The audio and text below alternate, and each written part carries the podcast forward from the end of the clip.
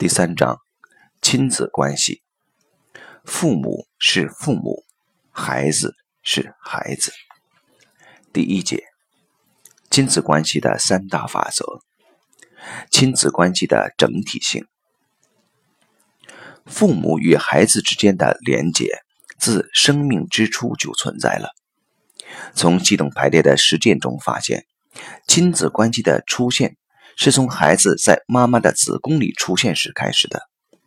在系统排列中，只要有生命出现过，就是整体的一部分，包括流产、被送走的孩子、夭折的孩子。每个出现过的成员都要被纪念、被祭奠。同时，作为父母，对子女应该是无条件的，不能因为子女的表现而将某个子女排除在系统之外。每个出现过的生命都有归属于该家庭系统的权利。孩子通过父母得到了三样东西，这是孩子必须接受和承认的事实。第一，通过父母，孩子得到了生命，而且只能通过这对父母得到，也就是得到了父母的 DNA 以及 DNA 上记载的遗传信息。第二。孩子得到了在这个世界上第一个身份，作为父母的孩子有他们的姓氏，有他们的祖先，成为该家族成员之一。第三，孩子的性别已经定下来，是男性还是女性。这三样东西是客观的、无可否认的证据。亲子关系的成立，完整的家庭系统的成立，包括了父母与孩子的存在。系统排列要问的是：孩子的存在对父母来讲意味着什么？或者更直白的问法：孩子是什么？针对这个问题，美国心理学家黑尔曼建议父母需要问的是：这个成为我孩子的人是谁？当这样问的时候，背后的假设就是这个孩子有其独特的灵魂，就像橡树果一样。本身已经包含了日后成为橡树的一切信息，而且不会成为其他的东西，只会成为橡树。父母持有这样的心态的话，就会开始尊重孩子的人生。父母当然可以提供合适的环境和土壤，但不管怎样，孩子的灵魂有他自己要在这个世界上完成的使命，成为他想成为的人，是父母控制不了的。孩子很多时候的问题行为是在抵抗父母的期望，希望过自己选择的人生。如果父母把自己看成一个生命的通道，可能事实也是如此。孩子来到父母的身边，在父母的滋养下，孩子去完成自己在这一生要完成的使命，这样父母和孩子都会轻松很多。同时，这也意味着父母自己也是独特的生命，也有自己要完成的使命，不为他人而活。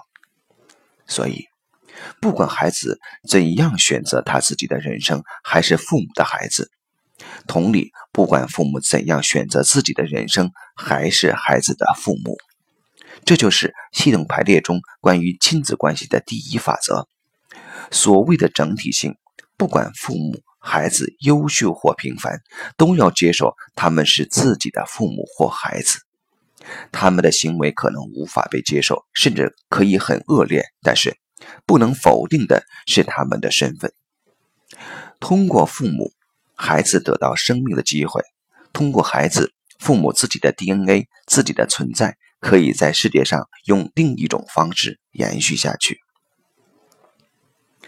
父母接受孩子。孩子接受父母是亲子之间爱的流动的第一法则。接受父母也意味着接受父母的本质、生命的本质，而不是纠缠在他们如何表现上。同样，作为孩子，也希望父母能接受自己作为自己的本质，而不是斤斤计较自己的表现如何，比如成绩不好、脾气不好、体格不好、社交不好、事业不好等。第二是身份，谁是谁的孩子，身份不能变。在系统排列的实践中，我们不断看到一个人跟祖先连接好的话，面对生活力量是很强大的，仿佛不是一个人在世界上奋斗，而是由整个家族祝福，很多东西很顺利。为什么有这种现象？我们暂时的确无法用科学理论解释。第三个是接受自己的性别，很多中国女性不想接受自己的性别，不接受女性角色，这跟中国文化中重男轻女的观念有关。似乎男孩子在家中更受重视，很多女孩子都不接受自己是女人，男孩子一般没有这个问题。基本上从小到大，父母都是有意无意间透露喜欢生男孩子的愿望，女儿听到后。会觉得自己不受欢迎，出于对父母的忠诚，把男孩子事情全做了，在外面各种表现都像男孩，可以成为女汉子。最后自己也分不清楚自己是男是女。当遇到另外一半时，作为女人的那一部分需求出来了，但是无法用女孩子的方式表达，却经常比男人更男人的方式压倒对方，导致婚姻破裂是经常的事。性别的威力很大，这不单是一个家族，甚至整个文化传统。接受自己的性别，才能建立亲密关系，才能对未来的幸福家庭开道。系统排列的实践发现，亲子问题往往出现在这三个方面：要么不接受自己的生命，或不接受父母；要么不知道自己是谁，属于哪个家族。或者没有承认自己的性别，跟异性的关系就会非常复杂。